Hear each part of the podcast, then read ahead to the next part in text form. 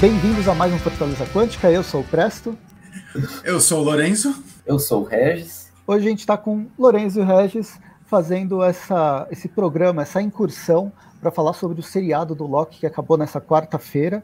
O Rafael, para quem está escutando o podcast, ele está com uma internet bem ruim, deve ser 2G ainda, então vai demorar um tempo para ele para ele responder. Mas a gente vai falar sobre o Loki, tentar não, falar. Não fala um... assim, não fala assim da internet da minha sogra.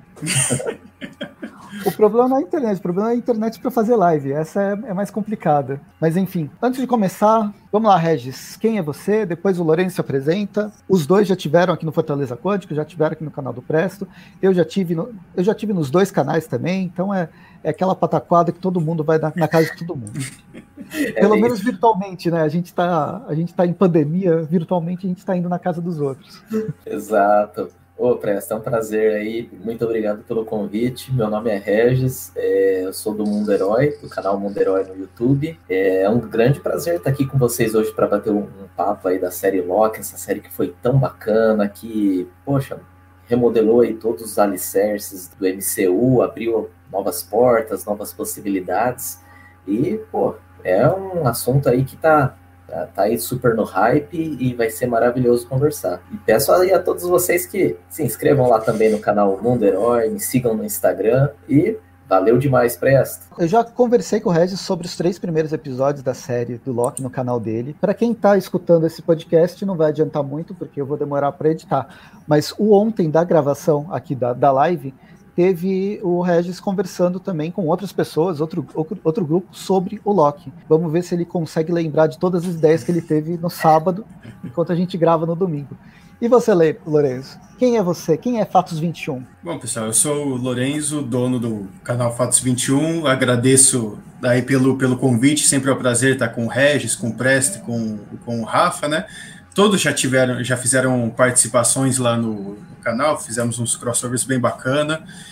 E é isso, né? A gente vamos falar do Loki agora, que, poxa, tem muita coisa que eu preciso falar sobre essa série, cara, muita coisa mesmo. Então, bora que bora. Beleza, e, bem, eu, tô, eu sou o Presto, do canal do Presto, a gente tá no próprio canal do Presto, depois vai virar o Fortaleza Quântica. O Rafael é do Multiverso 38, um canal também sobre quadrinhos, ele tá no Fortaleza Quântica, junto comigo desde o primeiro episódio.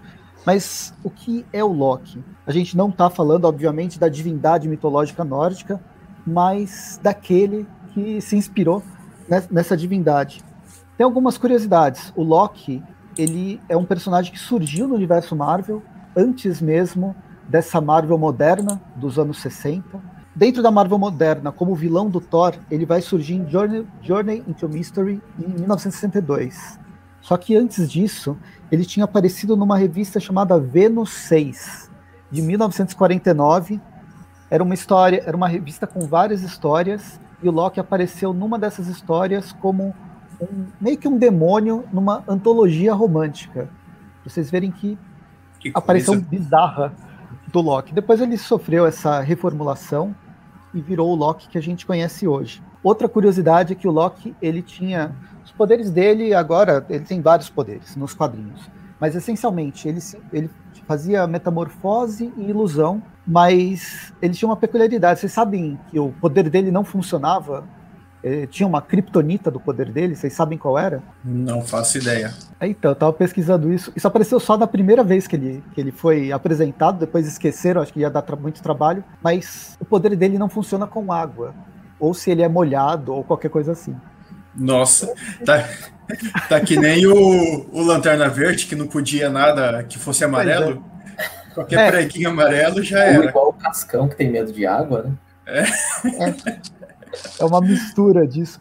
Na década de 40, na verdade, era madeira. Eu não sei se é pior a, a cor amarela ou a madeira que impossibilita os poderes. Mas me lembrou um personagem, aquele Rama, Rama Meio, que é um mangá, que ele se transformava também, mas quando era quando vira, quando ele era molhado, ele virava ele virava uma, uma personagem feminina. Sim. Ou ele e Nossa. tinha outros personagens que se transformavam em animais. Bem, leiam Rama, Rama Meio, ele faz tempo, mas é uma leitura bem bem divertida, que não tem nada a ver com o Loki, porém vai, vai, valia a pena fazer essa, Sim, essa coisa certeza. caótica que o próprio Loki ele é caótico. Mas vou jogar batata quente para vocês. Qual que é a sinopse? Vai lá, Lorenzo, qual que é a sinopse? Depois eu peço pro Regis e vamos ver se a gente faz um mashup bom disso. O que, que é Loki? Rapaz, Loki ele vai contar primeiramente não sobre o Loki de Guerra Infinita, mas sobre o Loki do Ultimato. Que vocês, todo mundo que assistiu Ultimato já deve saber que o Loki ele pegou o cubo cósmico e saiu, foi para uma outra dimensão. E aqui na série a gente tem a continuação, só que nessa ele é capturado pela TVA e eles querem a ajuda do Loki para capturar uma variante, né? Alguém que está completamente distorcendo a TVA, dando muito trabalho, e aparentemente é o Loki, só que uma outra versão totalmente diferente, totalmente belíssima. E você, Regis, o que, você pode complementar com essa sinopse? O que foi Loki para você? O que, como você resumiria? Loki, para mim, também, além disso que o Lorenzo falou, que também considero tudo isso daí que ele falou como uma das coisas principais de Loki, mas eu vou também por outro ponto de vista. Loki também é conta sobre a desconstrução aí de um vilão foram assim ao longo dos episódios tirando camadas e camadas dele até ele ver porque a gente viu, viu ali no primeiro capítulo que ele começa ainda com aquela arrogância com aquela marra característica dele e aos poucos a gente vai vendo um Loki que a gente nunca tinha visto em filmes nem nenhum ali do MCU. Um Loki já que expressa sentimentos, um Loki capaz de, de ter algum sentimento de amizade, um Loki que se apaixona. E, e a gente viu ali até algo inimaginável para o Loki, que é ele dando um abraço no Mobius lá, interpretado pelo Owen Wilson, e, e claramente ali se tornando um amigo dele. Tanto que, assim, eu, quando eu digo que era algo inimaginável pro Loki, porque a gente via até a relação com o próprio irmão dele, o Thor, sempre foi muito problemática. E ali a gente já via o Loki sentindo saudades da, da, de Asgard, saudades dos pais dele se arrependendo pelas coisas que ele fez no passado. E, e além disso tudo, de, de da, do, da série do Loki servir para também remodelar toda essa coisa de, de de realidades, de multiversos, muito possivelmente para trazer X-Men Quarteto, mas também para trazer o Loki depois dessa primeira temporada e possivelmente da segunda temporada. A gente ainda não sabe como vai ser a segunda, mas tá se desenhando que ele vai ser aí um dos mocinhos, hein? Será que ele entra para os Vingadores? Ah, eu acho que tem hum, chance, hein? Pode ser. Olha só. Já vi, já vi pessoas discordando uma em cima da outra aqui. Bem, o Loki, acho que uma das coisas importantes para pegar é que durante todo o MCU, durante os anos de 2010, a gente teve um desenvolvimento do personagem Loki. Só que esse Loki não é o mesmo que foi se desenvolvendo nos últimos, nos últimos 10 anos. A série vai começar imediatamente no final do primeiro filme do Vingadores, que ao invés dele ser preso, ele acaba pegando o cubo cósmico, indo para outro tempo. Então, tem uma curiosidade, que inicialmente a série, a, o, o, descritivo da série, ela me lembrou meio que ia ser um Doctor Who, porque o Loki ia estar tá viajando entre vários momentos do tempo, do nosso tempo, da nossa cronologia, e influenciando a nossa história. Então ele ia fazer cagadas na história ao longo do tempo. Essa seria, essa seria a sinopse original da série, e que mudou completamente virou uma uma é, guerra de poli, uma, um polícia ladrão no, no multiverso, na, na, tentativa de evitar que se criem novas linhas do tempo, né? se, se criem realidades diferentes a partir de tempos diferentes. E a segunda temporada ela foi confirmada, entre aspas, em março. Obviamente foi confirmada só depois do, do, do último episódio. Mas em março, o Clark Gregg, o que faz o, o agente. Ai, Coulson. O Coulson. O ator que faz o Coulson, ele falou sem querer em março num Twitter que ia ter segunda temporada do Loki. E tipo. já era. dez vezes antes, né? Tipo, em março, já não tinha. Acho que estava passando a WandaVision ainda. Não lembro se já tinha Wanda ou não tinha, mas muito antes da, da série do Loki sair. Mas qual, é, qual era a expectativa de vocês? Eu lembro quando ela foi anunciada, os anos de 2020 e 2021 a gente não teve filme praticamente. Ficamos esperando eternamente o filme da, da Viúva Negra, que eu não. O, o Regis já fez uma live, eu não vi essa live, porque eu não assisti o vídeo ainda, de, o filme ainda, então depois eu assisto a live, não ao vivo. Mas o filme da Viúva Negra era o mais esperado, mas era o, tem toda aquela cronologia, aquela agenda que tinha sido feita, e como se faz com isso. Enfim, O que, que aconteceu é que esse ano a gente teve vários seriados. Os três principais, os três primeiros que foram anunciados foram WandaVision, o Falcão e o Soldado Invernal e o Loki. Nessas três séries, a gente já foi comentando, várias pessoas comentaram ao longo do tempo e já tem vídeo, tem a, o podcast e tal. Loki era uma das que mais me chamou a atenção e provavelmente chamou a atenção de muita gente, porque envolvia viagem no tempo, envolvia um ator que todo mundo gostava e um personagem que todo mundo gostava. Qual era a expectativa para vocês do Loki? Então, cara, eu assim, em, dentre as três, a que eu mais estava esperando, sinceramente falando, era do Falcão e do, do Soldado Invernal. Que, pô, o Soldado Invernal é um dos meus personagens preferidos e para mim até agora foi a melhor série que saiu dentre as três. Mas o Loki também estava com boas expectativas, estava curioso para saber sobre como eles iam tratar esse negócio de viagem no tempo, de multiverso. E Principalmente do questão assim, né? É, provavelmente final do Loki vai trazer aí, quem sabe, o Aranha Verso aí, né? Aí a gente. Nós fomos apresentados as várias variantes do Loki. Para mim foi, foi uma surpresa grande, apesar de ter um episódio em específico que eu não gostei, que foi o terceiro episódio, mas em si a série atendeu minhas expectativas. O bom é que o, já dando spoiler aqui, que o Kang não foi um Mephisto da vida. Rafael Multiverso 31. Apesar dos dois primeiros episódios excelentes, tá me cheirando a teorias Mephisto. Essa vai ser a participação variante do, do Mephisto, do Mephisto, do Rafael nesse, nesse episódio.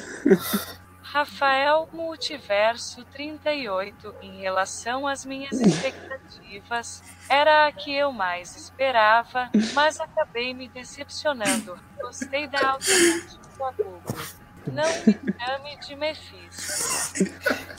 Essa, essa vai ser. As participações pontuais do, do Rafael vão, vão ocorrer dessa forma. Mas vamos lá, Regis. E a sua expectativa? O que você esperava? Era que você mais esperava ou não? Cara, falar para você que no primeiro episódio a Marvel deu uma trolladinha ainda quando mostrou aquele demônio vermelho naquela vidraça lá, tudo dando a entender que era o, o assim, fazendo alguma referência ao Mephisto. Mas, tipo, depois do último episódio da primeira temporada, a gente viu que foi só uma trollada mesmo. Ou ele pode aparecer futuramente, mas, tipo, o hype ficou tão grande em WandaVision que eles falaram assim, ah, aqui na vidraça que o o Mephisto aqui, mas, tipo, só pra aparecer alguma coisa, algum ser vermelho, assim, para fazer uma referência, né? Mas, cara, vou falar para você também que depois dessa primeira temporada, que já deixou todo o terreno preparado aí para para chegada de X-Men, Quarteto Fantástico, para qualquer coisa, foi uma deixou o terreno assim preparado para o que eles quiserem agora é possível, porque Cara, a linha temporal está totalmente ramificada, o multiverso é uma realidade. Eu diria assim que, poxa, isso daí foi sensacional e, e algo que, que também eu vi em relação às séries anteriores, mais em especial WandaVision, se a gente até pegar alguns filmes da Marvel, vou citar aqui, por exemplo, o Capitão América 3, Guerra Civil e WandaVision. Se você pegar esses dois, esse filme e essa série em si, eu acho que agora que estão chegando aí os mutantes, essa, é, essa, esses dois arcos poderiam ter esperado um pouco para serem adaptados, porque Guerra Civil, com a presença de Quarteto Fantástico, os mutantes, daria assim a possibilidade da gente ver muito mais heróis de cada lado ali numa batalha maior ainda, né? Uma divisão maior entre os heróis. Então ficaria mais charmoso um filme de Guerra Civil com a presença dos X-Men. E WandaVision, se ela fosse feita daqui a um tempo, a gente poderia ter a presença ainda do Magneto ali, nessa realidade criada pela Wanda. Imagina ele fazendo o papel ali de um sogro do Visão, tendo ali problemas de relacionamento com o Visão, ele morrendo de medo dele, seria muito, muito divertido, né? E seria uma dinastia M mais dinastia M ainda, né? Com a presença da, do Magneto. Mas assim, né? Isso também partindo do princípio que eles resgatassem a questão do Magneto ser os pais de, dela e do Pietro, né? Que também foi algo meio esquecido. É, em geral, assim, eu achei que a série teve, teve episódios um pouco mais amarrados, teve, mas no geral agregou assim completamente no, no MCU como um todo. E o último episódio sendo tão revelador quanto foi, você pode ver que o último episódio ele nem teve tanta ação, mas foi um episódio assim absolutamente revelador e a gente precisava daquela explicação para continuar daqui para frente, né? Então agora tudo é possível. Eu não gosto de criar expectativa, essa é uma das frases que eu mais falo, acho que em todos os lugares. Mas invariavelmente a gente acaba criando de uma forma ou de outra. Loki é uma que eu tinha criado, de certa forma, por isso. Eu gosto do ator, eu gosto do desenvolvimento que ele teve, eu gosto do personagem, até a forma como ele é tratado em todo o universo Marvel. Ele é um dos melhores personagens, um dos mais construídos mesmo em relação aos heróis desse universo cinemático da Marvel. E quando vai envolver viagem no tempo, é, realidades paralelas, eu curto muito esse, esse lance. Mas eu fui, putz, eu fui assistindo, assisti os, os primeiros três episódios quando eu gravei lá no Mundo Herói, e depois essa semana assisti os outros três. E eu, até os três primeiros, eu tava com uma. Eu tinha criado uma certa expectativa, não achei tão ruim. Quando chegou nos três últimos, eu fui desanimando cada vez mais da, da série. Assim, inicialmente eu tive aquele primeiro impacto de esteticamente ele me lembrar muito Legends of Tomorrow. A ideia da, de Legends of Tomorrow tem um, um grupo, um tipo de uma polícia do tempo que vai tentar evitar que o tempo que ocorra alguma coisa no tempo que ele não ocorra que ele não aconteça da forma que tem que acontecer. No fim, essa TVA, que é a, não é a, a, a, emissora de TV a cabo que ninguém mais lembra, porque não existe mais, acho que faz uns 15 anos, mas a, a TVA é a, a polícia do tempo que a gente tem no Legends of Tomorrow.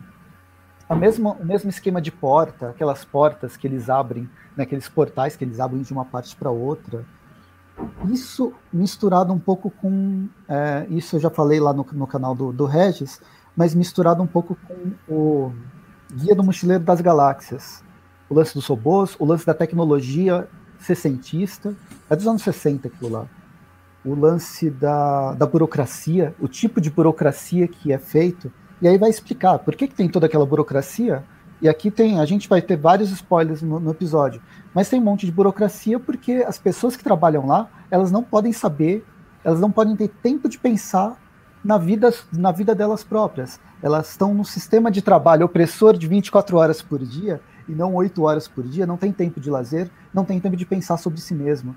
De certa forma, tem até uma, uma crítica ao sistema, ao sistema predatório capitalista que a gente vive de de trabalho, não pensando sobre si mesmo, você não pensa que você é uma variante, você não pensa que você está sendo explorado, que você não tem mais uma vida. Você é simplesmente uma ferramenta dentro de uma máquina que é aquela máquina do Kang.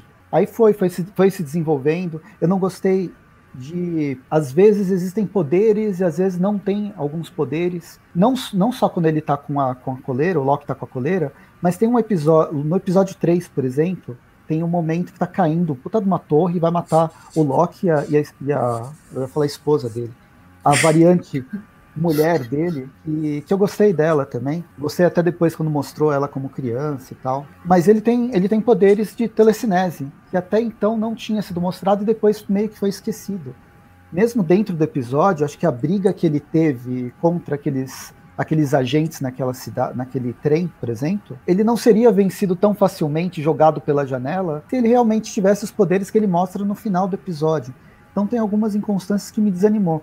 E aí quando chega no final, aparece o Kang, finalmente, que a gente fala que é o Kang, é o Kang, é o Kang, porque quando mexe, mexe sobre viagem no tempo, a gente espera isso, eles não tiveram a, a coragem de falar, sim, é o Kang.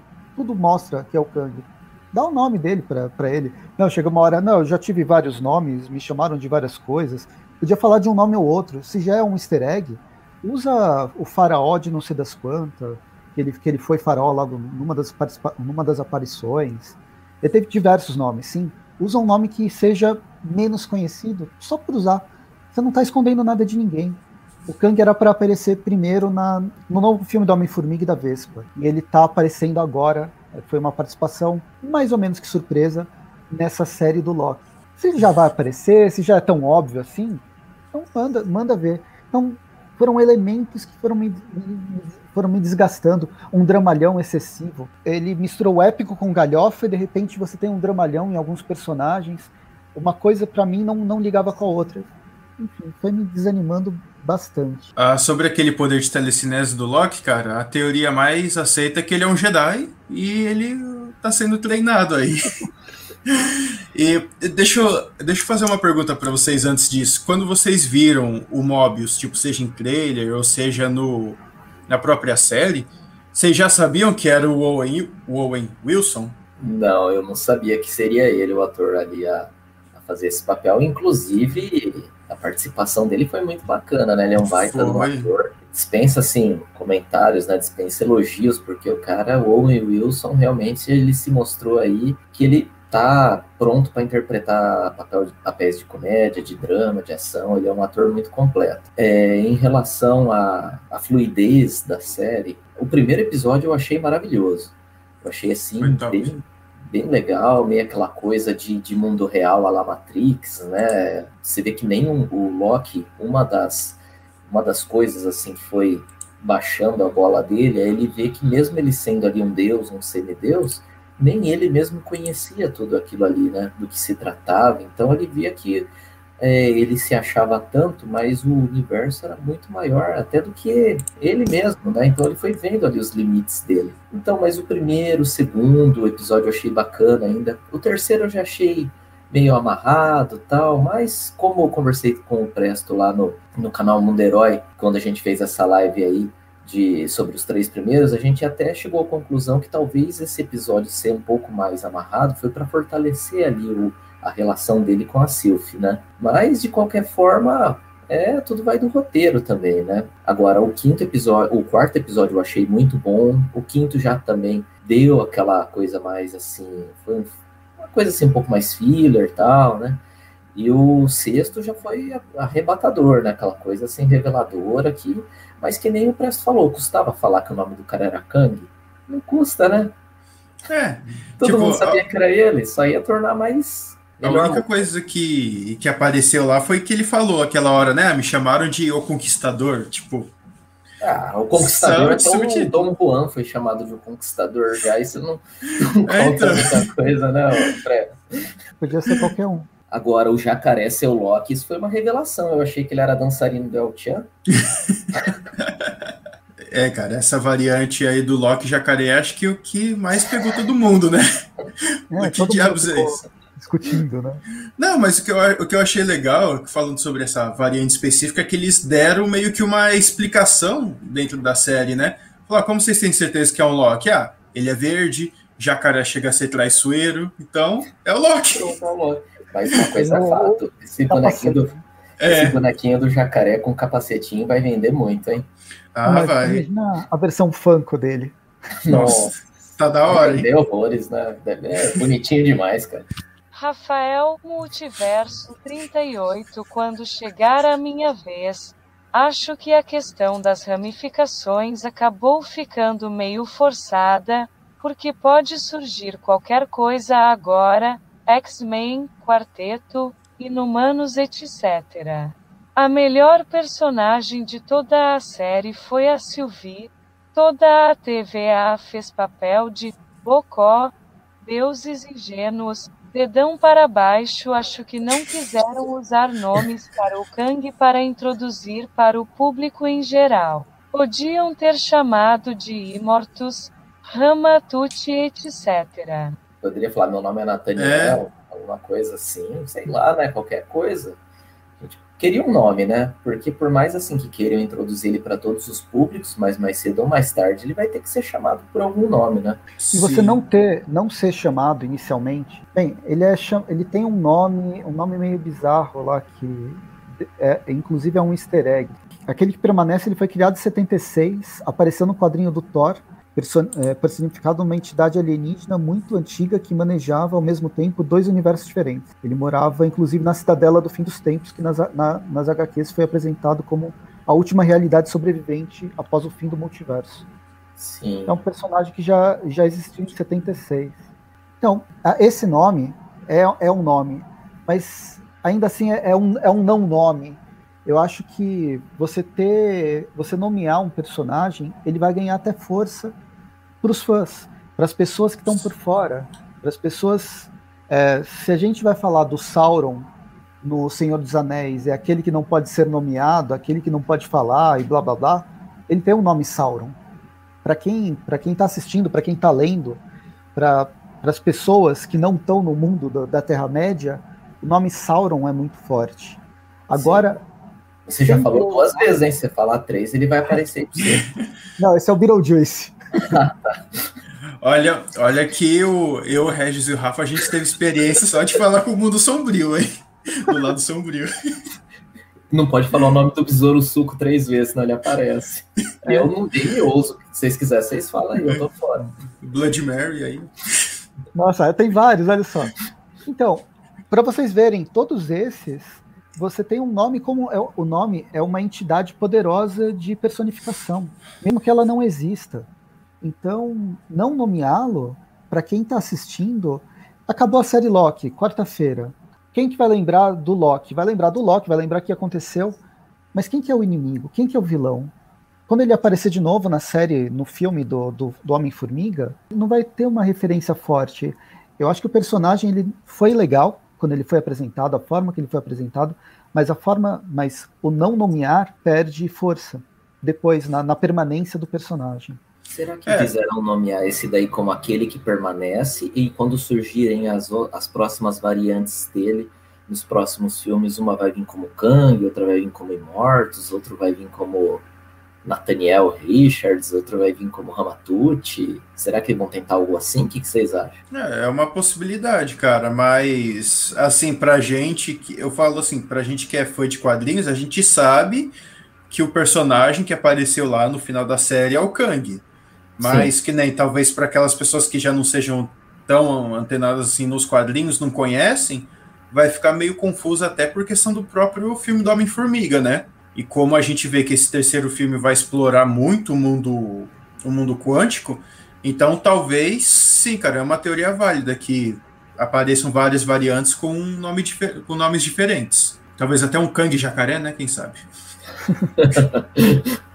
Outra coisa que acho que a gente pode levantar. Bem, dentro da ficção científica existem várias teorias de multiverso, mas eu tô, eu tô meio confuso entre o multiverso Crise nas Infinitas Terras e o multiverso Crise nos Infinitos Tempos. Até, até o que a gente tem no universo Marvel, a, a, o universo cinemático da Marvel, era considerado que existia uma linha do tempo, não existe universo paralelo, pelo que deu para entender. O universo paralelo são esses universos quânticos ou o universo do Senhor, do, do Doutor Estranho. Não existe, não, não existe essa coisa de um universo em cima do outro. Agora é que vai começar através das ramificações do tempo. Mas o que explica ter personagens tão diferentes como uma personagem Loki feminina ou o próprio vai, é, Loki jacaré ou os múltiplos Locks, que a gente teve vários Locks no episódio 4, principalmente. É, cara, é confuso. Assim, tipo, do a gente falando do Kid Loki e do Loki mais velho, a gente pode pontuar que são Locks que tomaram rumos diferentes, né? Que né, a gente vê que o Kid Loki ele matou o Thor, já o, o Loki velho ele conseguiu fazer uma um, clone, né? Que conseguiu enganar o Thanos e depois ficar no espaço. Agora, agora que nem esse do, do Crocodile Loki e do Loki Digno que apareceu lá, né? Já é meio, meio confuso mesmo. Porque se eles não tivessem multiverso, ou. Bom, se bem que eles estavam no vazio, né? Então pode ser que, vai voltando a bilhões de anos atrás aí, eles, com essa linha do tempo, talvez algumas ramificações ficaram presas e aí o Kang criou a TVA e foi caçando, deixando todo mundo no vazio e eliminando as linhas do tempo, né? Assim como foi apresentado com a Sylvie. Sim, é, e o Loki pode ser oriundo aí de um universo onde, em vez de pessoas, existem somente jacarés, né? Tem toda uma sociedade Sim. de jacarés. É ou é o universo do porco-aranha, cara, quem sabe? É, exatamente. Tem aquele porco-aranha, tem o tem o Dentinho lá dos Inumanos, né? Dá até fazer uma equipe de pets agora. É, teoricamente não deveria existir outros, outros universos, né? Então, mas, mas agora sim, me responde uma pergunta, que isso foi uma coisa que eu não entendi. O Kang, ele isolou a linha do tempo, a nossa linha do tempo, né?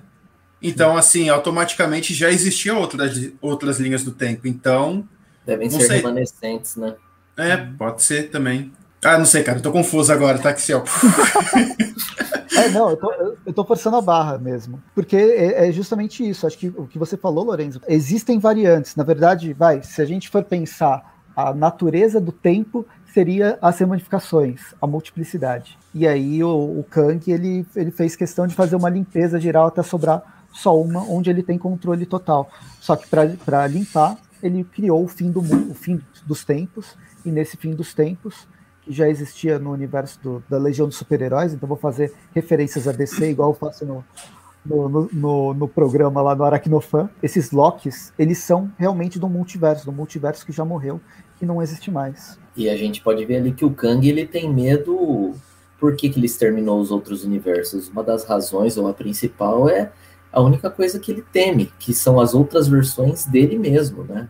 Você vê que ele falou para Sylvie, é, se você acha que eu sou mal, você não viu ainda as minhas outras versões. Então a gente pode Sim. esperar que o que está vindo por aí é um deve ser um, uma versão dele ali terrível. Talvez até a versão mais assim, tipo, parecida, né, com os quadrinhos, com aquele capacete, com o rosto azul, tudo mais, né? A versão que a gente conhece, né?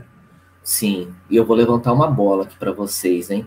Se quando Loki voltou para TVA, o, o Mobius já não conhecia ele, então quer dizer que quando a Sylvie fez aquilo com o Kang, que ela matou ele lá no, naquele, nas, lá no fim dos tempos, ela matou ele.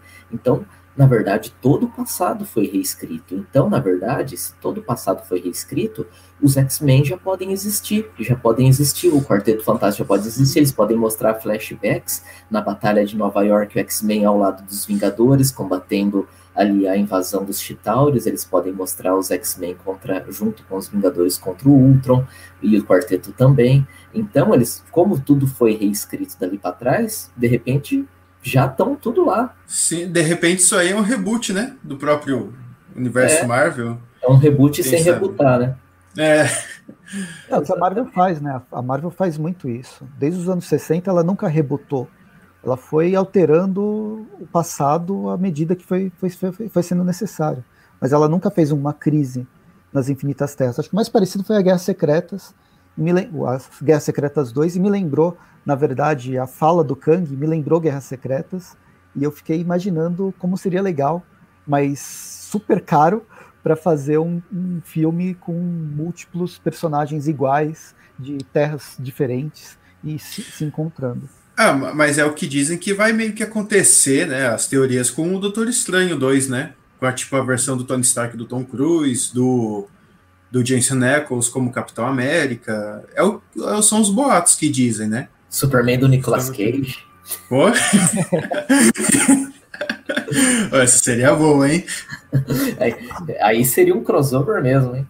É, então. Rafael Multiverso 38 Em relação ao que o Lorenzo colocou, a questão do mundo quântico, o microverso, acabou ficou inutilizada pelas ramificações, tornou-se algo desnecessário. Pegando isso que o, que o Rafael falou, acho que bem legal. Ele fala que o mundo quântico ele ficou inutilizado pelas ramificações, mas eu acho que ele ganha outra possibilidade que vocês acham isso? Porque o mundo quântico do universo o, do MCU é a possibilidade de viagem no tempo, é a possibilidade de transformação do tempo.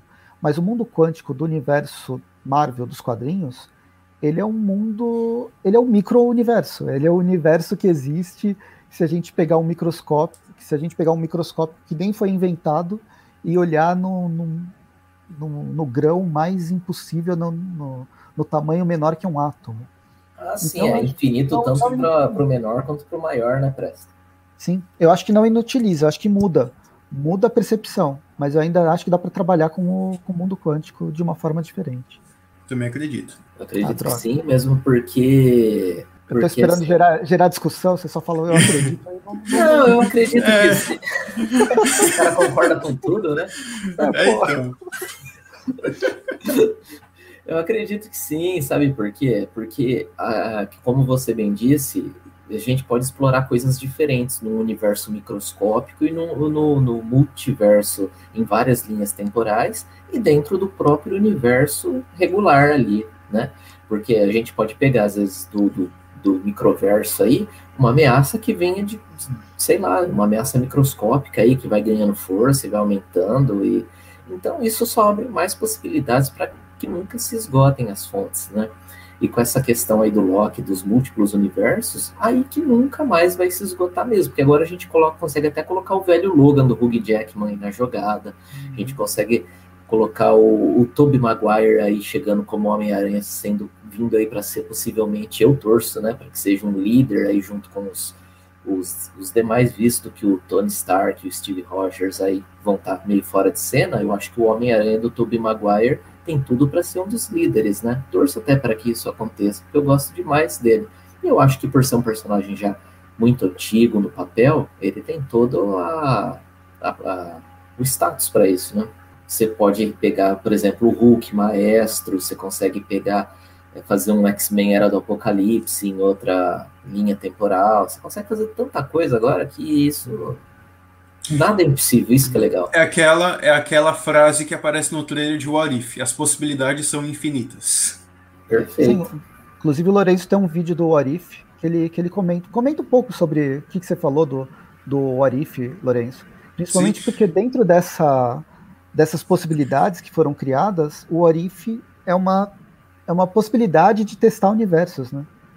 Sim, não, cara, é exatamente isso, porque o Arif ele coloca com você de pequenas questões, né? Se a gente for pensar, o pró a própria série do Loki é um Arif, tipo, o que aconteceria se o Loki tivesse escapado dos Vingadores? E aí gerou Sim. toda essa série do Loki.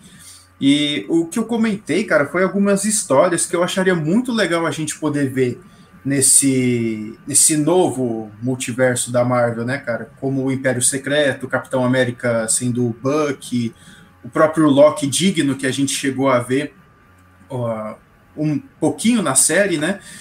E, cara, nem lembro que eu, qual foi as outras coisas que eu comentei.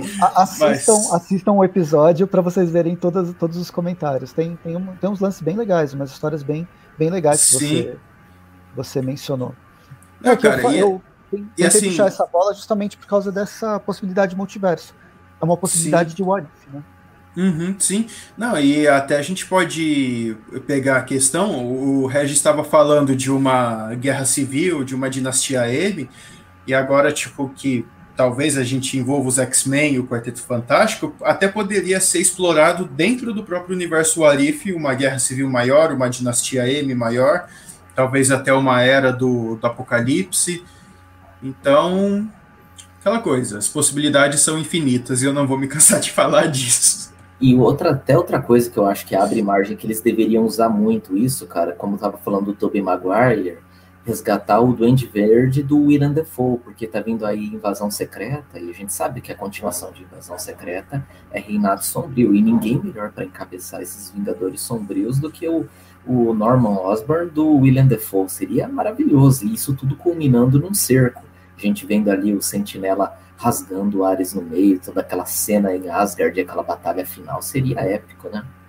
Sim. É, é uma possibilidade de ressuscitar Asgard. Quando você termina o cerco, é, o Asgard retorna, Thor retorna, né? Você vai ter toda a fase Thor, Thor beberrão com os Guardiões da Galáxia, e ele pode retornar como um grande herói no final dessa, dessa grande fase que seria, seria com o cerco. Eu vou pontuar um negócio aqui, comparando comparando o que aconteceu dentro do universo DC, né, lá nas séries da CW. Acho que foi na terceira temporada que a gente teve do Flash que a gente teve o Flashpoint, né? Só que quando o Flash ele voltou, ele mudou totalmente a linha do tempo e algumas coisas diferentes aconteceram dentro das outras séries, né? Um exemplo que eu lembro bem é do da série do Arrow, o Deagle, que o Deagle antes ele tinha a filha dele, né, a Sarah, e aí quando teve o Flashpoint já era o menino. Então, assim, será que a partir de agora os filmes da Marvel eles vão ser nessa questão de linha do tempo? Tipo, vão ser coisas totalmente diferentes? Tô com essa questão assim em mente. Será que tudo que for acontecer daqui para frente vai ser coisas que mudaram por causa do, da série do Loki? Pode ser, eu acho que eles vão explorar tanto, eles não vão abandonar o universo compartilhado, né? Eu acho que eles vão continuar com mais, mais forte ainda agora nesse, nessas histórias todas amarradas e também agora eles têm a possibilidade de fazer filmes soltos, como é o exemplo de Warif agora, Que, Sim. assim, é um filme animação, né? Mas filmes, assim, aleatórios, tipo como foi o velho Logan, na, apesar de não ser do MCU, mas agora a gente pode até considerar ele do MCU, né? Rafael Multiverso 38, mas não acho que o MCU trabalhará com linhas temporais distintas. É, pegando o que ele falou, como, como o Rafael completando, ele falou como o CW fez. Eu acho complicado trabalhar com multiverso. Tipo, você vai ter o Arif, o Arif vai testar as possibilidades, mas eu acho difícil eles, traba é, difícil eles trabalharem em cada filme uma coisa diferente. Pelo que eles vieram mostrando até agora, a ideia é trabalhar um universo coeso dentro uma única linha do tempo que tem algumas variações, talvez aconteçam, mas elas eu eu não sei se eu espero. Eu acredito que eles não vão modificar muito para você não ter, não passar aquela sensação de, putz, tudo aquilo que eu assisti então não valeu de nada. É meio que uma muleta de roteiro para quem de quem assiste um filme e no final o cara acorda e nada daquilo aconteceu. Sabe, você passa aquela sensação de, putz, é sério que eu assisti tudo e não valeu de nada? Por que, que eu assisti 20, 20 e poucos filmes? Se toda a carga dramática, todo o tempo que eu me dispus a assistir esses filmes, agora eles não valem mais de nada. Vai bem nessa linha, eu acho difícil eles trabalharem com isso. Eu gosto, mas eu acho difícil. Talvez, como o Regis falou, você faz um filme específico numa coisa completamente diferente. Uma era do apocalipse mas não não essa não essa mesclagem como a, a CW fez. Eu acho que dentro do universo da CW, até as modificações não foram tão grandes. A mudança de sexo de um, de um garoto para uma garota, para o Deagle, ela não impacta tanto o universo quanto Sim. o retorno de um, de um personagem ou a morte de outro. Sim, não, mas o que eu falo é exatamente sobre essas coisas pequenas. Então, pegando o exemplo que, que me veio à mente agora, uh, no Guerra Infinita a gente descobre que o Thanos ele destruiu o Xandar por causa da, da Joia do Poder e se, tipo, numa dessa, dessas linhas do tempo, ele não tivesse destruído, tipo assim, tivesse arrasado Xandar, mas ainda sobrasse algumas pessoas, até para introduzir o próprio Nova no, no universo cinematográfico. Coisas pequenas, assim, sabe? Mas nada que trabalhe muito grande. Por exemplo, ah, se o, sei lá, se o Capitão América tivesse sido descongelado em 2014, na era de Ultron, coisa assim, sabe? Nada que impacte o que a gente assistiu. Pode ser é, grande, pode isso. ser pequeno, não importa. Mas Como nada a gente o, a nossa a cronologia que a gente conhece.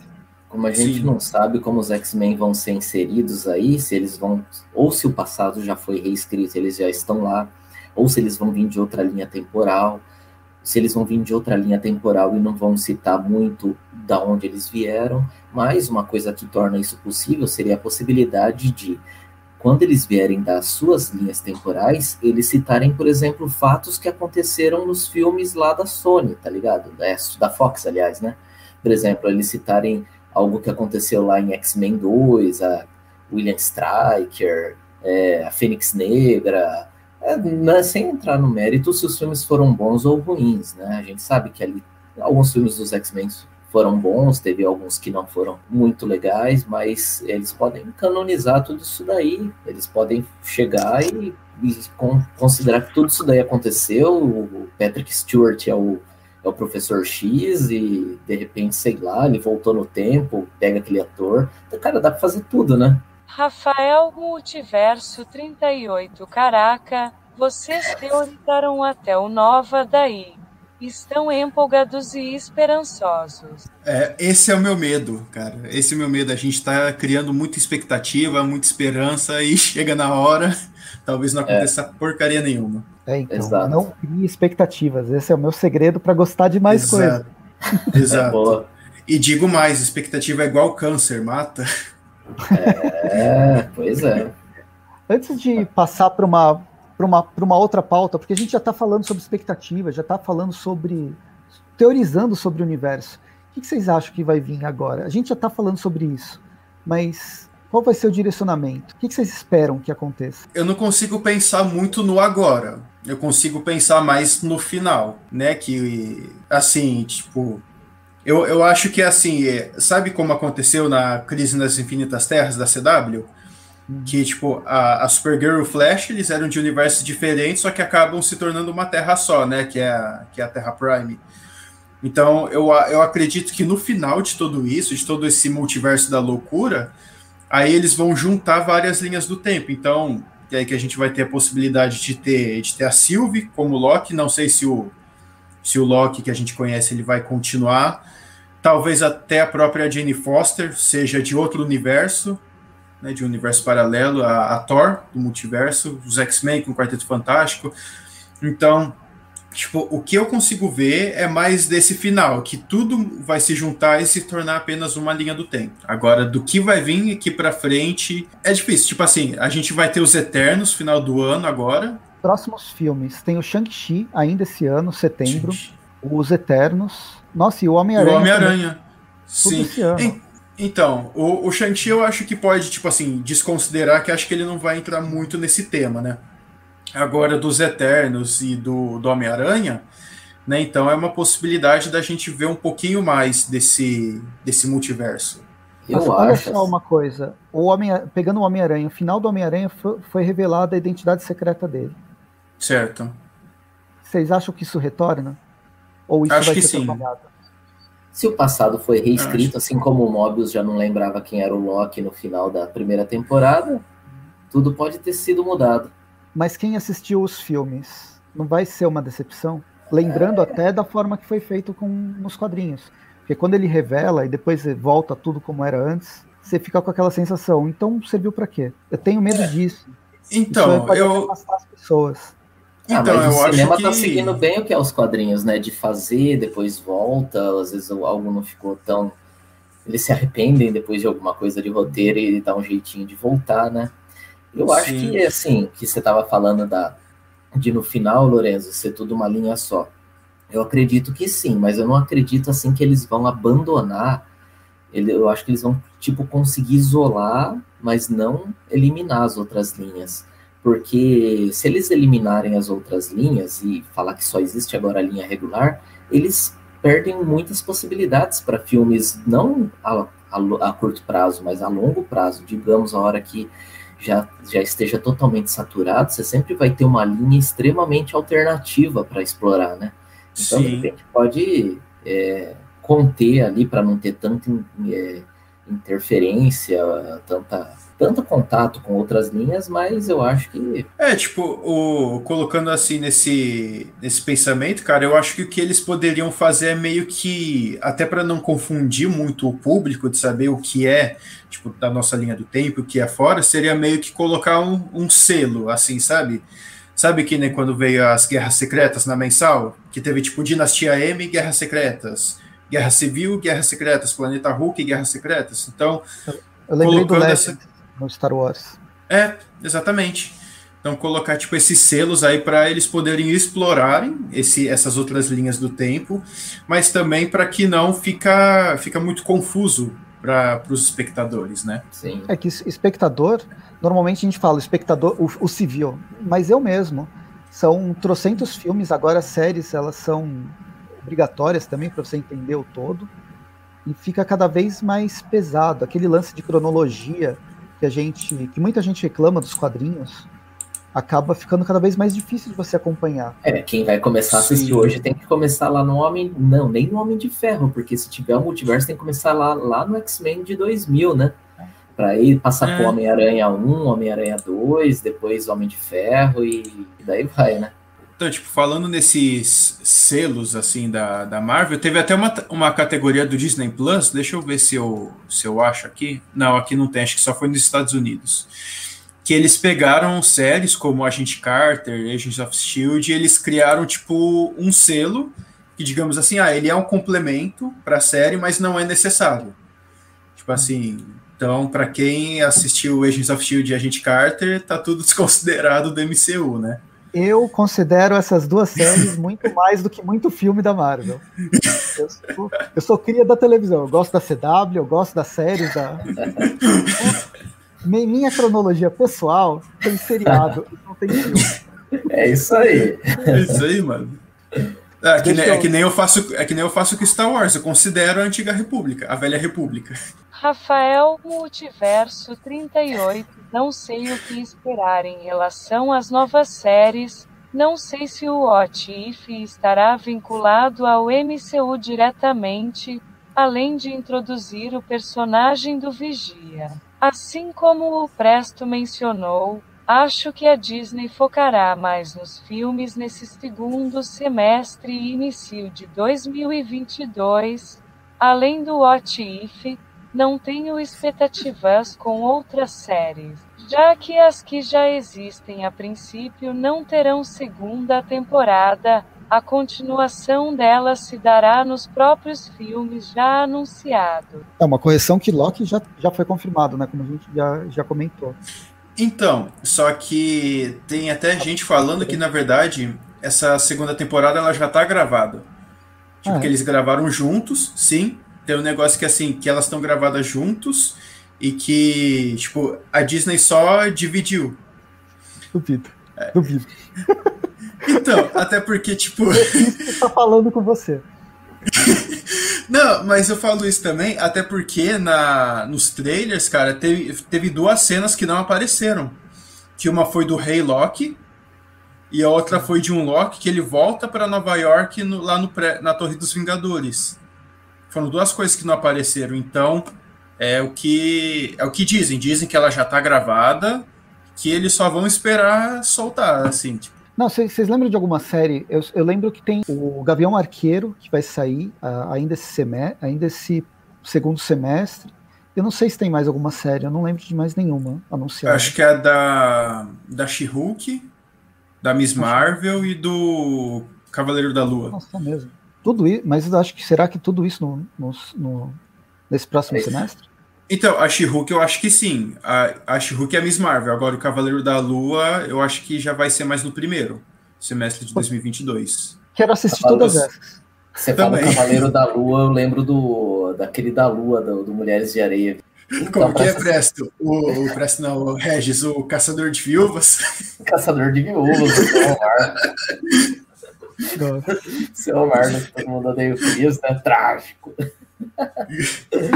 então, galera, para essa segunda temporada do Loki, assim, eu, eu acredito que seria interessante eles es- deix- é, reservarem um ou dois episódios para contar ali, mostrar o Kang no laboratório dele, ele descobrindo que existem outras é, linhas paralelas, ele é, descobrindo como acessar, como fazer essas viagens. Eu acho que seria muito legal é, essas guerras entre os Kangs, essa guerra multiversal. Seria legal eles mostrarem isso e, e elevarem e fixarem de vez aí o Loki como um herói, né? O Kang vai ser o, o monitor da, da série da, da- Marvel. É que eu sou DC nauta, mas muita coisa da, da, da Marvel, da- das séries, dos filmes, estão vindo da DC. Porém, elas estão vindo com um, um aporte, um dinheiro a mais, e as coisas saem mais legais, mais bonitas, pelo menos. É que na Crise das Infinitas Terras, da, da DC, mostrou esse passado do monitor. A gente teve um vislumbre, era justamente um, um pesquisador um cientista que estava pesquisando sobre múltiplas terras e acabou explodindo tudo, né? E que criou os multiversos e tal. Dentro dessa linha, e pelo que o Kang falou, mais ou menos foi o que ele fez. Ele fez uma mistura disso com o Reed Richards do, do Matt Fraction, que teve o, o, o conglomerado dos o conglomerado dos Kang para fazer essa para se encontrar e depois acabou todo mundo brigando como acontece normalmente. Mas, mas eu, que, eu queria ver isso. Acho que numa segunda temporada, Regis, putz, eu queria ver isso sim. Seria interessante, né? Eu Sim, acho seria que enriqueceria ainda mais a série, né? A série que trouxe tanta, tantos, tanta novidade, né, cara? E eu- uma coisa que também gostei demais ali, cara, foi a presença do Elliot, né? Aquele ser de nuvem que come realidades, que, que bicho é, colossal, né? E, cara, terrivelmente poderoso. sim. Bem, Pois é. Vamos, vamos encerrar isso aqui, vamos falar sobre. Eu quero duas coisas ainda. Uma sobre easter egg, depois a gente faz umas recomendações de Loki, de quadrinhos de Loki que vocês já leram, que vocês acham legal de ir atrás. Olha, eu achei de easter egg assim, eu achei muito bacana ali o sapinho Thor, cara, embaixo da terra, a cabeça do tribunal vivo ali, cara, porque eu, tipo em pedra ali, como se fosse uma estátua, um monumento, né? E pô, o tribunal vivo é puta de um personagem que se fosse revelado que tem um multiverso, eu não sei como eles iriam, não sei se também tem ideia de introduzir um tribunal vivo aí, Mas se vão fazer um por universo, ou um acima de. Eu acho que seria mais legal fazer um que esteja acima de toda a linha multiversal, de todo o multiverso, porque, pô, ele é. Acima dele só tem o Ana Boval, né? Então pode ser qualquer coisa, né? Mas eu achei isso daí legal, o helicóptero do Thanos lá, muito bacana. Teve é, muitas... helicóptero do Thanos. o que, que, é aquilo, né? Então, bacana, cara. Ah, apareceu o, o capacete do Jaqueta Amarela também, logo no início, Foi. que, tipo, Várias só depois... É, então, tipo, bem isso, cara. A única coisa que eu percebi mesmo foi o helicóptero do Thanos, que tava, que tava evidente, né? Mas, tipo, é, mas tipo, de resto, até tava comentando aqui em off que quando apareceu lá o sapo Thor, cara, eu pensei que era uma versão Homem-Formiga do Loki, ou sei lá, qualquer coisa. É, ele basicamente aparece como um raio, né? Bem, a cena é a seguinte: a câmera tá baixando até o bunker lá dos Locks, e aí no meio tem um Thor dentro de um, de um pote de vidro pulando, né? Um sapinho Thor é. pulando, não dá nem pra perceber. E com o Mjolnir lá do lado. É. E, e, o Mjolnir do lado. Mas eu acho que o Mjolnir é outro Mjolnir, não é do sapo, do sapo Thor. Deve ser de outra realidade ainda. Né? Ah, sim. Né?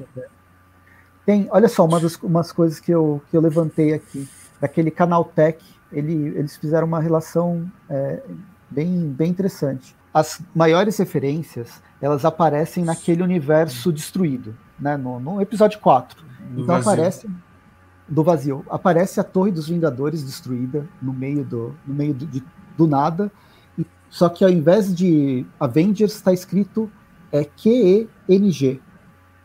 Empresas empresas Kang, ao invés de empresas Stark. Voltando, fazendo uma referência ao Kang, ao próprio Kang, mas com Q. Helicóptero do Thanos, o sapo do Thor. Tem a, a Roxy Wine, eles estão tomando vinho da, da, das empresas Roxy o, próprio episódio 2, quando eles vão naquele mundo apocalíptico, que é o Roxxon do, do supermercado, né? Que é da Ro, Roxxon Cart, que é da, das empresas Roxxon que vai estar tá aí, né, no, no filme do Thor. Aparece um aeroporto-aviões da SHIELD destruído atrás de um dos Locks.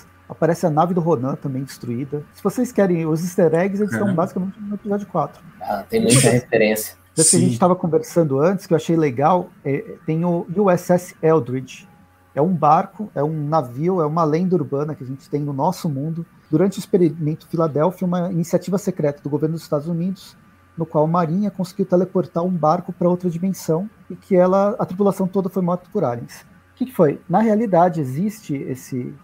Ou existem teorias que existiam esse barco que estava testando uma forma de. uma forma de invisibilidade, né? Pro, uma tecnologia de invisibilidade contra radar qualquer coisa assim e o barco desapareceu. Aí tem vários filmes, seriados que vão falar sobre ele, que ele se teletransportou para uma realidade paralela, que ele foi abduzido, que ele foi pro, pro Triângulo das Bermudas, qualquer coisa assim. Mas aí a gente descobre na série de Loki que ele foi retirado do universo e parou no, no vazio. É. E aí eles enfrentam é. os, aqu aquela criatura. O Alive. O Alive. É, é, é eu acho interessante que dessa teoria tem até dizendo que alguns dos tripulantes eles se fundiram com o barco, né? Sim, até uns filmes de terror bem legais que, que falam sobre isso. É, é, não, na hora quando eu vi isso, cara, eu falei, poxa, é que nem jogo, cara, bugou, sabe? Quando você tá jogando Call of Duty Online, a conexão tá ruim, aí você entra na parede. Ah, ou então eles se fundiram diferente, né? Ficaram meio homem, meio barco com aquele coletinho aqui, tá ligado? Igual o Dragon Ball Z, tá ligado? Com os brincos, né? Sim, é, pode ser, ué, vai saber. Era uma fusão potara com o navio. Rafael Multiverso 38 Em relação aos easter eggs, não lembro de ter visto nada além do que já comentaram, mas vou gravar um vídeo falando que vi o Wolverine escondido em algum lugar, no episódio 4. Só para ganhar views. o Rafael Boa. acabou de me trollar porque eu não tinha lido o que ele tinha falado. Ele tá fazendo propaganda do, do canal dele. Mas, enfim, eu achei, eu achei legal. Eu gosto desses easter eggs quando eles não atrapalham. Quando eles estão ali só para você caçar, caçar o, o, ovo mesmo do, do da Páscoa mesmo, ou quando eles servem para narrativa, né? E a própria o Kang, ou então o Votlock, lá, né, aquele Lock do Votlock, que é uma série recente que foi publicada, acho que a Panini republicou agora, recentemente, tá no catálogo dela desse, desse último mês. Então são várias dessas, dessas pequenas referências que eu achei. Eu, eu acho legal, uma coisa divertida, pelo menos é uma coisa divertida. E não atrapalha, né? O, o... Sim. Agora pergunta, aquele, aquelas outras pessoas que estavam com o, com o Loki presidente em volta, eram versões alternativas do Loki também? Sim, eram todas entender, parece ser sim, cara. Caramba, não, sabia não. Para mim eram só pessoas normais. Então, por isso que eu perguntei ah, há um tempo atrás sobre essa coisa das realidades paralelas. A gente tem Uhum. vários Locks, não são só aqueles que, que apareceram. Aqueles a gente consegue encontrar uma, uma janela de oportunidade para eles aparecerem. Mas todos os outros, é difícil São você outros. inserir eles. Sim. São Fora, fora que inclusive tem aqueles locks que o que o Mobius ele mostra que capturaram, né? Tem um tem o Loki Minotauro lá, Minotauro não, o Troll. Aí tem o Loki Gigante de Gelo e tem outros aí, né? O Loki é, uma- é um dos maiores problemas né, da polícia do tempo, é o que mais causa. Sim. E, e, ó, tem uma, tem uma coisa, cara, que, olha, eu fiquei, eu fiquei impressionado. O Loki é o maior narcisista desse planeta, desse multiverso inteiro, cara. O cara se apaixonou por ele mesmo, cara. Né? Cara, que. Não tô falando que é, ru- não tô falando que é ruim, não. Tô falando que eu achei bacana, mas fala, cara, isso realmente mostra a natureza do Loki, que ele só se importa com ele mesmo, que ele não tá nem aí e que ele até acaba se traindo, né, em alguns momentos. Então, no fim, é aquilo que eu falei. Eu gostei de vários elementos da série, mas a parte do drama que me, que me atingiu, que eu não eu achei exagerado. Acho que forçou demais a barra e não, não colou com tudo que era apresentado.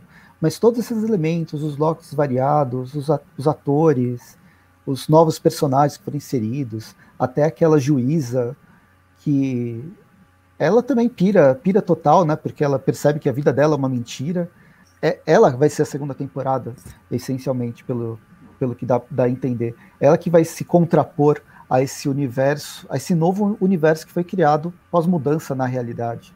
E agora eu estava lembrando que você falou, Lorenzo, que o, o Loki ele chega no novo universo, né? Nessa e o coisa já não conhece, já não lembra dele. O universo mudou completamente.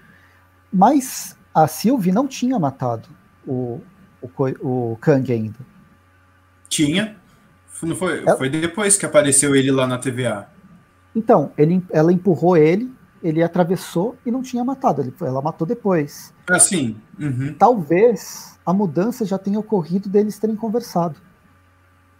E a morte foi só Pode mais uma ser. coisa. Eu penso Não, pode ser eles estavam porque- fora do tempo. Sabe aquelas, aquelas coisas de, de teorias de viagem no tempo de quadrinhos mesmo? Como eles estavam fora do tempo, eles são anomalias. Tudo que ocorre lá, se as coisas vão ser modificadas, não ocorre com eles. E aí quando eles voltam, então quando o Loki volta, ele já não, ele já já tinha o, o mundo já tinha se modificado. E a morte foi só o, ser. a última, né, o Não, pode final. ser. Até, até porque ah, tem um momento em que o Kang ele tá falando com, com o Loki e a Sylvie e aparece a linha do tempo já se ramificando, né? Então, pode ser que assim. Não, aí, aí já não. Como a TVA é um negócio único, eu ia falar que eles deveriam ter ido para uma outra versão da TVA, mas é a mesma versão, só que deve ter alterado o passado e, e a mente mesmo, né? Nesse, nesse momento só da conversa, como você disse. Porque até o, o Kang tem Chega uma hora que ele Kang fala. né? Sim, ele fala assim, ó, eu sabia de tudo, só que eu perdi esse poder há 10 segundos atrás. Se foi no- nesse, nesse momento, assim, de 10 segundos que a linha do tempo já começou a se ramificar, né? Eu acho que ele não previa que eles fossem, sei lá, eles alguma coisa fugiu da previsão dele, porque ele esperava que os dois Locks fizessem alguma coisa até aquele ponto que ele tinha totalmente o controle, de repente passou daquele ponto. Porque o próprio o Loki mesmo, ele se opôs, né, a Sylvie querer matar o Kang. E não sei, alguma coisa, eu acho que saiu dos planos do Kang. Ficou uma coisa muito difícil de entender mesmo ali. O que pode ter acontecido? Rafael Multiverso 38, a Panini está publicando agora o encadernado Votlock, o que foi uma surpresa para mim, pois achava que eles adaptariam esse arco na série. O que o Rafael falou, que ele acha que adapta, ia adaptar o Votlock na série, é que ia ser completamente outra coisa, né? Esse é o ponto. Não, acho que nem, nem daria. Sim, pra, pra... cara, mas, mas eu também acho. Eu acho que eu, na verdade, quando eu tava vendo os trailers, para mim eles iam mostrar uma das linhas do tempo em que ia ter o Loki como presidente e eles meio que adaptariam. Aí chegava no final e a TVA conseguisse capturar. Também achava que eles iriam adaptar esse episódio. Pelo menos mencionar. Mas enfim, fechando agora, já vamos para os finalmente. Eu quero sugestões. O que vocês acham? Alguém que queira ver o Loki. O Loki da série é completamente diferente dos quadrinhos, mas não tanto. Eu, eu penso que o Loki ele foi se modificando principalmente por causa do universo cinemático. Nos quadrinhos ele acabou sendo modificado. O que vocês sugerem como leitura de com o personagem Loki que ele aparece? O Thor do Jason Aaron. Principalmente esse novo encadernado que vai sair pela Panini, né? Porque saiu o volume 1 da, da Deusa do Trovão e vai sair o volume 2 agora. E nesse volume 2 é o que contém, tipo, tem uma, tem uma participação do Loki, e não só de um Loki, mas de vários Locks. Então aparece a Lady Loki, o Kid Loki, o velho Loki. Então eu recomendo demais desse, dessa fase, até porque a fase do Jason Aaron toda assim, por cima do Thor, é simplesmente fantástica, cara. É muito bom. Eu, eu não sei o que o, o, Jason Aaron faz. Ele fez uma série super legal do, do Thor e depois agora com o Vingadores está. ah, é assim mesmo, né? Tem, tem, tem autores aí que vão muito bem em um, em um personagem ou em um grupo quando cai em outro já não consegue manter o mesmo nível, né? Mas eu indicaria o Thor do Jason Aaron, também todo o run dele. Indicaria também o todo o run do, do Walter Simonson lá também à frente do Thor, para a pessoa conhecer mais ali toda a mitologia do Thor. É, Esse eu preciso ler. Todo o ah, universo ali que, que, que que circula, né? Tudo, tudo que uhum. permeia aí esse, esse assunto aí de, de Thor, Loki, Asgard, né? Então, eu acho que o, tanto a fase do Walter Simonson quanto a fase do Jason Aaron aí vai ajudar é, quem quiser ter um conhecimento maior aí de, desses personagens nos quadrinhos, é, seria maravilhoso assim, porque a pessoa ia conseguir é, captar mais elementos ali, né, tal. Ô Regis, aproveitando que você falou aí da face do Walter Simonson, cara, tomara que eles façam aparecer o Bill Raio Beta, cara, porque, pô, então. tem aí, ó, o mundo, tem aí o mundo, o mundo do Loki jacaré e pode colocar o Thor Cavalo também. Thor Cavalo, cara. Guardiões da Galáxia em um dos Guardiões da Galáxia teve uma referência à raça do Bill Raio Beta. Acho não foi no Thor Ragnarok? Não que no. Thor Ragnarok, quando eles chegam em Sakar, aí tem, tem, lá a cabeça do Bill Raio Beta, lá em Sakar. Ah, é, eu, eu lembra, lembrava que tinha alguma coisa. Vocês falaram do Walter Simonson, é muito legal. Eu gosto muito do Jason Aaron. E eu gosto também, embora seja meio controverso, a fase do Straczynski. É a fase ah, do Straczynski que retorna o. o Straczynski, ele é um autor muito complicado, porque ele tem boas ideias, ele apresenta e depois ele abandona antes de terminar. Isso aconteceu isso com Superman, com Mulher Maravilha, aconteceu isso com o próprio Thor. Ele não foi até o final. Mas essa fase do Straczynski, a parte específica do Thor é a parte do Reinado Sombrio e é a parte da Lady Locke, que vai ter um desenvolvimento interessante.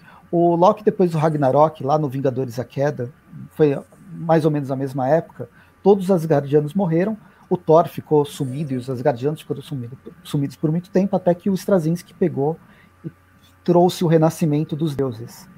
E aí, nesse renascimento, o Thor, quando ele volta, ele começa a ir atrás de humanos que são as representações ou as reencarnações dos deuses. E aí o Loki tem um lance bem, bem interessante nessa, nesse sentido.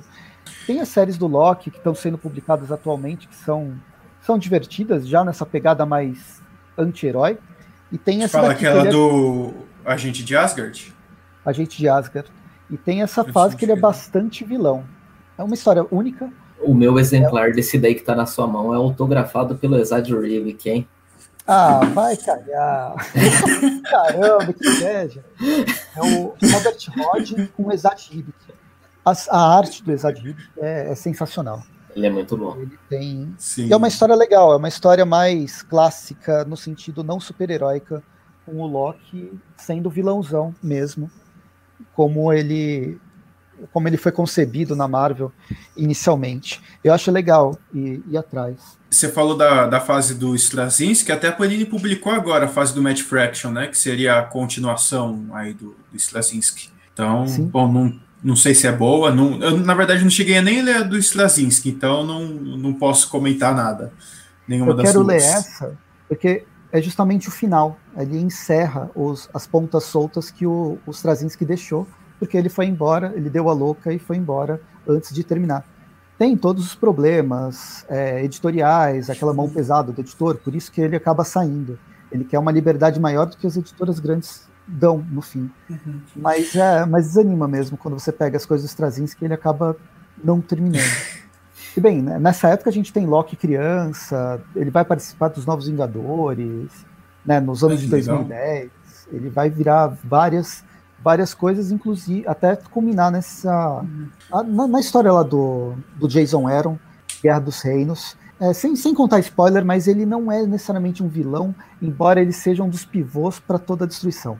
Rafael Multiverso 38, eu indico a primeira temporada da animação Vingadores, os maiores heróis da Terra. Não lembro se o título era assim. Indico essa temp porque o Loki é o grande vilão dela. Pô, bem lembrado, Rafael. Essa animação é bem legal, cara. Eu gosto eu não, eu não lembro se eu assisti essa animação, cara. Assiste. É uma das melhores animações que a Marvel fez e que ela foi cancelada por causa da compra da, da Disney. Mas eu lembro de comprar os, os DVDs que saíram pelo Habibs. Ah, eu tenho também os, os DVDs. Eu, comprei... eu, nem como no Habibs, eu nem gosto do Habibs por vários motivos. mas eu comprei esses, esses DVDs sem comprar as esfirras. Bem, vocês têm mais algum comentário? Ah, eu acho que a Cara, série do Loki nessa, nessa primeira temporada aí veio aí para agregar muito, né, cara? Porque agora, digamos que mudou aí as bases do universo Marvel. Agora a gente pode dizer que é um multiverso Marvel, né? Então agora, como o Lorenzo bem disse, as possibilidades são infinitas. E, e isso é muito bom pra gente que é fã, porque os arcos mais improváveis já não se tornam mais tão improváveis assim de serem adaptados aos cinemas. Agora tudo, tudo é possível. E isso também é legal porque nunca vai ter aquela saturação agora. Já que se abriu esse leque aí, é, não tem mais por que manter só uma, uma fórmula, dá para fazer diversas coisas aí. E, e quando estiver esgotando determinada fórmula, partir para para histórias mais viajadas, é, histórias que se passam em outros universos, de versões de heróis ou vilões é, peculiares, assim. Então dá para agora dá para a gente ter uma, uma, um vislumbre aí do que um vislumbre aí nos cinemas é, bem assim cada vez mais semelhante ao que é os quadrinhos, né? Dá para explorar, inclusive, com mais liberdade, gêneros narrativos diferentes, né? Exatamente, assim como a gente teve aquela ainda era lá da, da Fox, né, o velho Logan, que você via que era uma história que é, fugia um pouco, não, não completamente, porque se passava num futuro daquela realidade, né? Mas partindo dali, a gente consegue fazer outros arcos, por exemplo, você pegar o, o Hulk do Maestro e adaptar aquele arco. Uhum. É, se passando num futuro totalmente ali distópico. Então, o próprio Zumbis Marvel, você consegue fazer uma adaptação de Zumbis Marvel sem necessariamente matar todo mundo, porque você pode falar que aquilo aconteceu só naquele universo e no próximo filme tá todo mundo lá de novo. Sim. É igual o South Cara, Park, eu adoro essa história. Morre o, cara, morre o Kenny, no próximo ele já tá lá de novo. Cara, eu adoro essa história dos zumbis Marvel, cara. É boa demais, cara. Eu gosto também.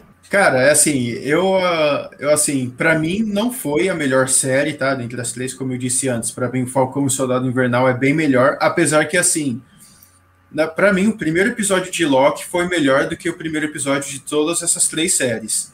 Mas também eu não tiro a importância dessa série, que atualmente essa série é a mais importante do MCU. No WandaVision, a gente vê que exploraram mais a questão da Wanda, dos poderes dela e até do, do retorno do Visão, né? No Falcão e Soldado Invernal, nós vemos que explorou um pouco mais sobre o, a questão assim do, do manto do Capitão América ser passado para frente. Agora, a série do Loki já está envolvendo todo o multiverso Marvel, né? Acho que até tem que mudar agora MCU, tem que ser, tem que ser multiverso cinematográfico da Marvel. Acho que é, também tô, tô com essa sensação assim. A, a, série que eu mais gostei foi a da Wanda, e, mas você explicou muito bem. Talvez uma coisa que não tenha me agradado no Loki é que ela é muito dependente do universo. Na verdade, ela virou um. Eu vou repetir o que você falou, Lorenzo. Enquanto Wanda ela desenvolve a personagem, a questão do luto e tudo, tudo isso. É sobre isso a série e aí tem alguma coisa para o futuro. O Falcão e o Soldado Invernal é uma série que eu gostei pra caramba, tem várias questões políticas e tal, mas ela nem precisava acontecer. Ela é uma coisa que já tinha sido resolvida no final do filme do, dos Vingadores. O, o escudo foi passado pelo pro, pro, do Capitão América foi pro, pro Falcão. E ponto. Toda a trajetória a gente acompanhou, que foi muito legal e eu gostei, mas se ela não ocorresse, ela já tinha ocorrido para o universo cinematográfico é a passagem do escudo. Agora a série do Loki, ela chutou o pau da barraca e abriu Col qualquer coisa. Colocando, colocando nos quadrinhos, a gente pode dizer que a série do Loki foi uma mega saga. Sim, até, até sim. Né? Ou, ou até um tipo um, um prelúdio para o que vai acontecer em seguida. Sim. Olha Guerra, Guerras Secretas vindo aí. Ó. Prelúdio Não. de Guerras Secretas. É que ali por trás dos panos, né, na, na, no final do Loki ali, foi aberto múltiplas linhas temporais, né, cara? Então isso daí ali por trás estava acontecendo toda uma, uma crise de infinitas terras, só que a cena estava focando só ali no diálogo dos três, mas por trás ali estava acontecendo coisa pra caramba, né? Sim, ah, eu só quero pontuar um negócio que esses dias eu tinha visto uma, uma teoria que a gente teve aquela coisa do episódio 5, né? Deles abrirem, entrarem no castelo, só que só no episódio 6 que foi revelado. Aí teve um pessoal que começou a teorizar e falou assim: se quem tivesse nesse castelo fosse o Doutor Destino? Tipo, pontuando exatamente sobre a Guerra Secreta. Tipo assim, eu, como gosto do Doutor Destino, eu ia gostar pra caramba de ver ele, principalmente ver ele no MCU. Mas eu acho que também não é o momento de introduzir ele no modo Deus Destino. Se for colocar Deus Destino, é, se for colocar o Deus Destino, coloca ele bem mais pra frente, cara. Não, já coloca ele overpower logo assim. Apesar é, que a, eu ia gostar, né? Agora, como a Marvel também já tem o, os X-Men e o quarteto, ela tem que tomar cuidado para não queimar cartucho aí, para não. Tipo, ela, ela adapta uma saga agora, ainda não tem todos os personagens, digamos assim, totalmente construídos para inserir eles num, num filme e, e, já adapta um arco que seria legal ter esse, esse pessoal lá participando, entendeu? Então, eu acho que agora ela tem que pensar bem aí no, no que vai inserir o mais rápido possível, né? Para poder aproveitar esses personagens. Porque, pô, X-Men e Quarteto são fundamentais, né? Nas, nas mega sagas da Marvel. Sim. É, vamos ver o que, que o futuro nos reserva. Mas, enfim, Vamos lá, Regis. Quem é você? Vamos fazer as nossas despedidas. Dê os seus últimos comentários, porque eu acho que eu estou cortando o Lourenço, que eu acho que ele ia falar alguma coisa. Não, eu só ia fazer mais uma piadinha clássica sobre o Mephisto. Ah, ah pode falar. Não, eu só ia falar assim: é, o futuro reserva com que alguma hora apareça o Mephisto. Ah, isso é a esperança última que morre, né? É, então. Cara, eu, vou estar assim no caixão e vou falar, eu vou ver o Mephisto ainda. Ô louco, depois de morto você vai querer ver o Mephisto? nos filmes, nos filmes. Ai, cara, mas então, então, Presto, mais uma vez aí, muito obrigado pelo convite. Um grande abraço aí para você, para o Rafael do Multiverso 38, para o Lorenzo do Fatos 21. Vocês tudo aí já são figurinhas aí carimbadas também lá no canal Mundo Herói. É sempre um prazer receber vocês lá e sempre um prazer também participar aqui com vocês. O bate-papo foi maravilhoso. Muito obrigado a todos aí. Vocês podem me acompanhar também lá no canal Mundo Herói, aqui no YouTube, né? E lá eu faço diversos vídeos aí de tudo de, sim, cultura pop em geral, quadrinhos, filmes, séries, colecionáveis. Então, sempre eu estou trazendo assuntos nessa temática. E também pelo Instagram, Mundo Herói, no, no Facebook também. E é isso aí, pessoal. Um grande abraço a todos. Agradecer aí pelo, pelo convite. Sempre é bom poder, poder falar com vocês, poder nos reunir assim, né, uma vez por mês, no mínimo, né, que a gente está tá fazendo essa reunião, e é sempre bate-papos muito interessante. Vocês podem me acompanhar lá no YouTube, que é o, que é o Fatos 21, e no Instagram, que é o arroba canal Fatos 21, que estou postando sempre coisas por lá, tô com algumas coisas que, alguns projetos que provavelmente vão vir no ano que vem, tá? Que envolve muito, mas muito Star Wars mesmo. Ainda estou trabalhando ainda para fazer ele funcionar direitinho. E muito obrigado aí por todos vocês que assistiram, que estão assistindo e que vão assistir também. E não esqueçam, as possibilidades são infinitas, ou seja, o Mephisto vai aparecer. Multiverso 38 O Lorenzo é um pecador por não ter visto a animação. Quero agradecer a presença de todos e me desculpar pela ausência de imagem e pela minha voz. Estou tomando hormônio feminino estrogênio vindo de Portugal, por isso do sotaque. O Presto dirá onde vocês podem me encontrar. Parafraseando o He-Man, até a próxima. Minha gente, vocês podem me encontrar aqui no Fortaleza Quântica, no Clube de Leitura no canal do Presto e meus vídeos de resenhas no Multiverso 38. Além disso, tenho também o podcast Salão do Tex, que é um programa específico sobre o Ranger. Até mais. É isso, valeu, valeu todo mundo que assistiu a live. Valeu, Regis, Lourenço, Rafael, que infelizmente a, a conexão dele não estava muito boa, então a gente teve que usar a. Teve que chamar uma variante. Teve que, a, a, é, teve que chamar a variante, mas foi um. Ah, foi, foi divertido, acho que foi bem legal. Foi mais legal do que assistir o Loki, foi conversar com vocês sobre o Loki. E, bem, vocês me encontram aqui no canal, tem um monte de vídeo, tem o arroba onde eu falo sobre filmes e séries, que é um Instagram. Os próximos a gente ainda está tá discutindo o próximo Fortaleza Quântica, se a gente vai gravar até no, no, no, Fortaleza, no Instagram, lá do. fazer live, no, passar a fazer live no Instagram e, e diversificar. Mas depois toda essa conversa vai estar tá um pouco mais resumida, um pouco mais editada, sem os silêncios, para o podcast. Então, agrega, os agregadores de, de podcast entrem neles e procurem por Fortaleza Quântica tem vários programas, eles são bem divertidos, atemporais, dá para discutir bastante coisa.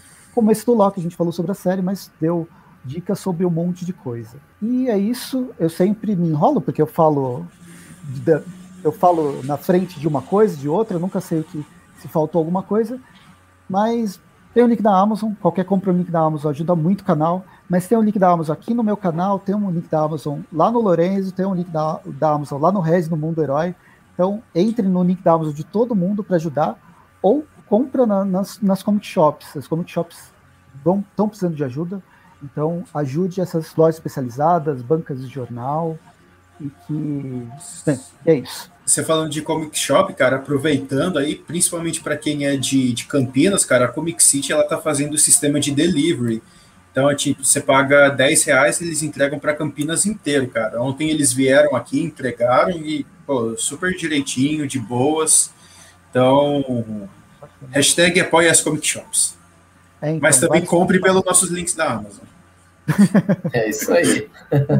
então, beleza. Até mais. Falou para vocês. Valeu, pessoal.